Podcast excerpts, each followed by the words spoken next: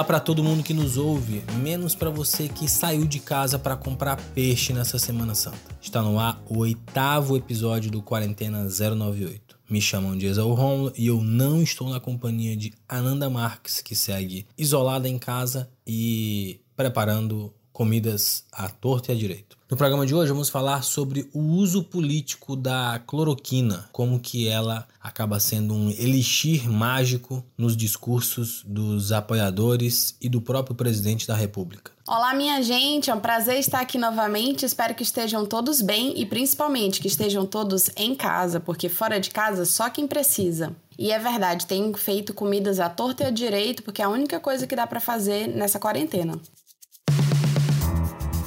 Quarentena 098.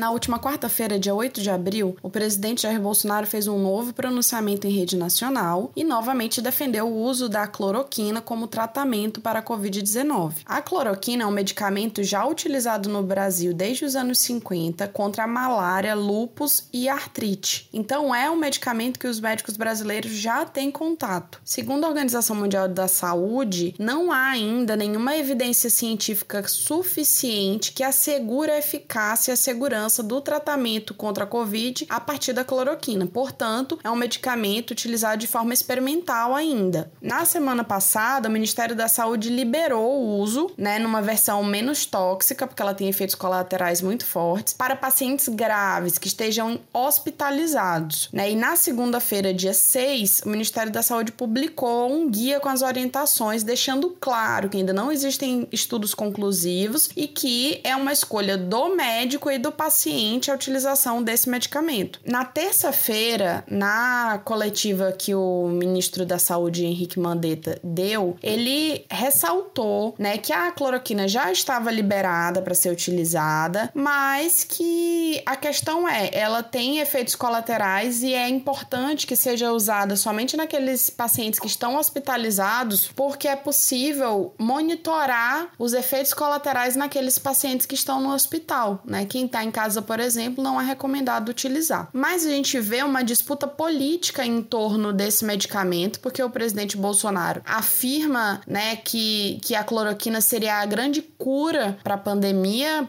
para a Covid-19, e vende como uma, uma esperança, né? De que, e coloca inclusive uma discussão política, porque ele alega que os opositores a ele não querem que as pessoas utilizem a cloroquina porque não querem que a doença seja resolvida, né? Então ele politiza uma discussão que é uma discussão científica. É, e é isso que a gente vai discutir nesse bloco do Quarentena 098. Então, Ananda, o uso político da cloroquina tem deixado em lados opostos não só o presidente do Brasil, mas também o presidente dos Estados Unidos. O Anthony Fauci com o Donald Trump divergem de maneira muito grave, de maneira muito severa nessa questão do uso da cloroquina como o principal medicamento do combate ao coronavírus. Da mesma forma em que Luiz Henrique Mandetta e Jair Bolsonaro têm as suas divergências aqui. O que eu queria destacar nessa discussão toda é em como que há uma espécie de solução alquímica, né? Uma solução quase como que se a cloroquina fosse um, um, um, elixir, uma pedra filosofal, e de como que isso é recorrente no discurso do Bolsonaro desde a época da campanha. Se vocês lembram bem, na época da campanha, quando o Bolsonaro falava num tal de nióbio, de como que esse nióbio era a saída, né? Uma saída econômica milagrosa e que levaria o país para um outro patamar. Então, esse discurso substancialista, ele está sendo só readequado agora para um outro objeto, que é efetivamente a cloroquina. Então, se fala nela como se fosse a cura, se fala nela como se fosse uma extrema novidade, quando na verdade os protocolos clínicos sendo utilizados tanto no Brasil como fora do Brasil já utilizam a cloroquina como um medicamento utilizado em pacientes graves. Então, se já é uma prática recorrente, qual é o estardalhaço todo em cima desse tema? O estardalhaço todo em cima desse tema vem porque há uma perspectiva mágica, uma perspectiva metafísica de que quem defende a cloroquina é o Planalto e a medicina e a ciência por trás de todas essas pessoas está equivocada. Então, esse, essa estratégia discursiva de antagonizando entre apoiadores e negadores, entre incentivadores e negadores, é a marca do governo Bolsonaro. Então, isso coloca para a gente um debate que é um debate infrutífero. É um debate infrutífero porque ele não toca efetivamente na questão mais séria. Qual é a questão mais séria? Não é se vamos usar ou não vamos usar a cloroquina, porque ela já está sendo usada. O debate é a infraestrutura suficiente, existe infraestrutura suficiente para combater esse vírus? E infraestrutura, nós estamos falando do que? Nós estamos insistindo aqui, leitos disponíveis, respiradores, leitos exclusivos para o coronavírus, esse é o grande debate que o presidente não faz, que os apoiadores do presidente não faz e que o Ministério da Saúde fica de mãos atadas e acaba entrando em conflito com os estados por conta disso. Olá a todos, bom dia, boa tarde, boa noite. É mais uma vez aqui o Elton Aragão comentando no Quarentena 098 e aqui nesse episódio, nesse primeiro bloco, para falar sobre essa relação do Bolsonaro com a cloroquina. Eu acho interessante uma coisa que a gente vê pessoas comentando que é o Bolsonaro é um dos únicos líderes mundiais que defende a cloroquina com unhas e dentes. Eu vi no Twitter essa semana uma pessoa comentando um negócio que eu achei muito legal, que foi mais ou menos assim: se a cloroquina fosse a salvação da coisa, os Estados Unidos estariam desviando ela e não aparelhos, EPIs, etc. Então, quando eu vejo o Bolsonaro defendendo tanta cloroquina, eu faço logo uma relação é, sobre uma, um embate de narrativas que eu percebo, a defesa da cloroquina é o mais próximo que o Bolsonaro consegue chegar da questão científica. A cloroquina é um remédio, só que para outros males, enfim, e ele defende isso. Um outro lado, existe o isolamento social. Então, para agradar aos seus eleitores, para agradar ao seu público, o Bolsonaro tem uma aposta, que é a defesa da cloroquina, em contraponto ao isolamento social que o mundo inteiro tem adotado nas últimas semanas. Quarentena 098.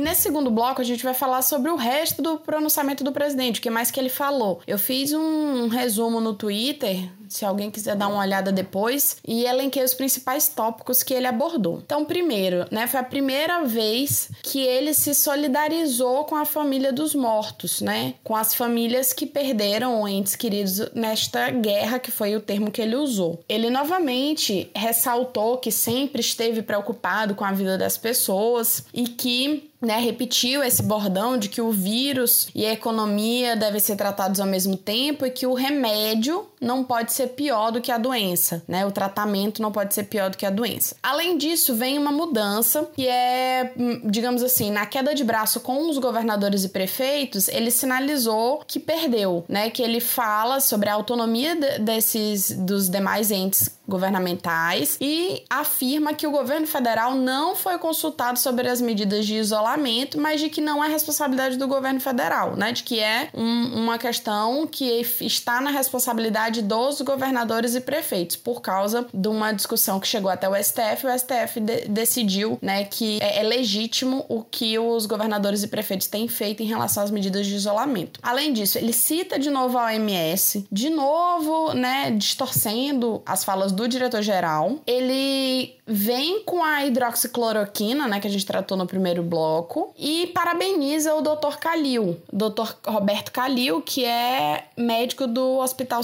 Sírio-Libanês e que tomou cloroquina com outros medicamentos para se tratar. Ele fala do acordo que fez com o primeiro-ministro da Índia para conseguir mais matéria-prima para a produção de hidroxicloroquina, e isso é uma, uma cutucada na China, né, que a gente tem tido problemas diplomáticos com a China causados pelo filho do presidente e pelo ministro da Educação. E aí ele vem com uma série de anúncios de medidas tomadas pelo governo federal, como auxílio emergencial, a suspensão de contas de energia, etc. Por fim, ele dá uma, uma enquadrada no ministro da Saúde, porque ele fala que, né, essa sempre foi a orientação para os ministros. Ele diz assim, essa sempre foi a orientação, mas ele não diz exatamente qual orientação. Mas observadas as normas do Ministério da Saúde. Então ele meio que tá é, respondendo ao Mandetta, né? Tá enquadrando aí o Mandetta, dando uma alfinetada nele. E, por fim, ele diz que pretende passar ao seu sucessor um Brasil melhor do que o que ele encontrou.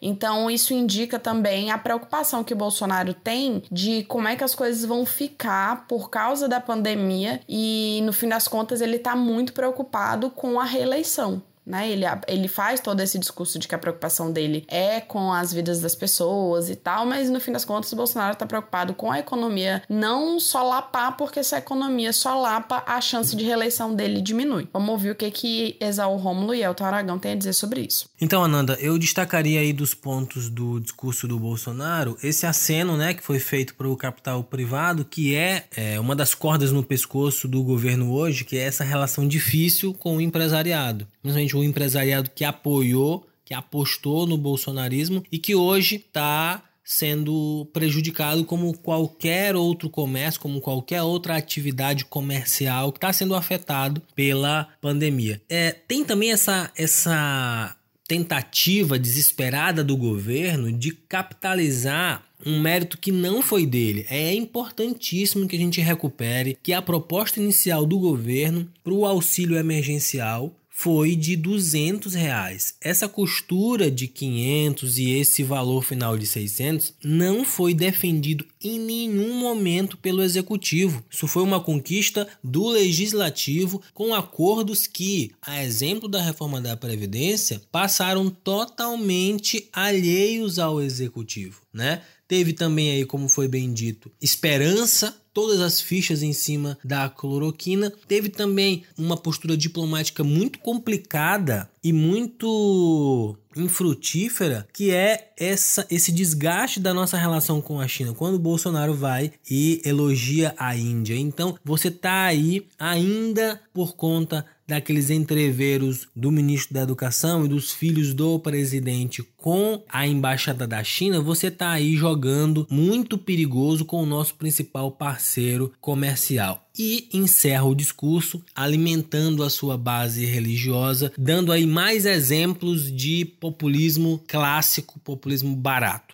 Bom, sobre outros pontos do pronunciamento, eu vou me ater a dois. São vários pontos, mas eu vou ficar restrito a dois. O primeiro deles é essa lembrança de morte de outros brasileiros, que ele se solidariza com essas pessoas. A gente sabe pelas atitudes, por outros pronunciamentos, por outras falas, muitas vezes irresponsáveis, a gente sabe que o Bolsonaro não está preocupado com essas pessoas. Então, me parece bem mais que uma parte da equipe, outras pessoas no alto escalão do governo pressionaram ele para que isso tivesse dentro do pronunciamento, porque não dá a percepção de que é algo legítimo. Ele se solidarizou com Boris Johnson no Twitter, mas não tinha feito isso com relação a outros brasileiros. E o segundo ponto é o que a Nanda levantou sobre uma uma possível derrota com relação aos prefeitos e governadores, que eles têm autonomia depois do julgamento no STF, eu acho o seguinte: será que isso não é uma estratégia? Sabendo que eles iam perder por conta dessa, dessa autonomia que os estados e os municípios têm de fazerem alguma, de tomar, tomarem algumas decisões. Será que isso não foi de propósito, essa, entre aspas, derrota, para que se insufle é, uma parte do seu eleitorado, uma parte dos seus apoiadores, para que continuem defendendo o isolamento vertical, ou que as pessoas voltem ao trabalho, o uso da cloroquina e tal? Hoje, eu lembro que hoje estava rodando no Twitter o vídeo de uma pessoa na Globo fazendo um ao vivo, uma pessoa pega o microfone microfone e diz: é o Bolsonaro que tá certo mesmo e tal, globalista, esse tipo de coisa. Parece que os ânimos começam a se insuflar cada vez mais nessa nesse sentido de vamos defender o Bolsonaro a todo custo. Será que não é esse o objetivo dele do gabinete do ódio?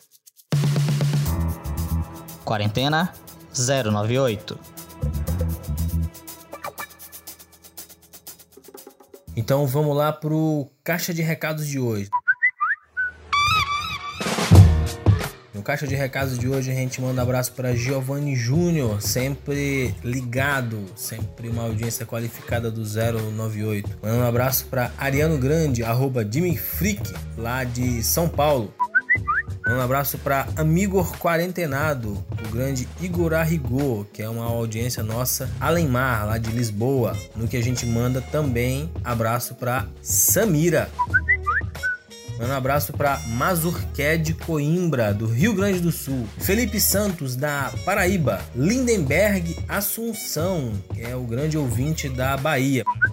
Mandando abraço para Sandro Monteiro, de Dom Pedro Maranhão. Mandando abraço para Kiara e também para o Mussolini, de Esperantina, no Piauí.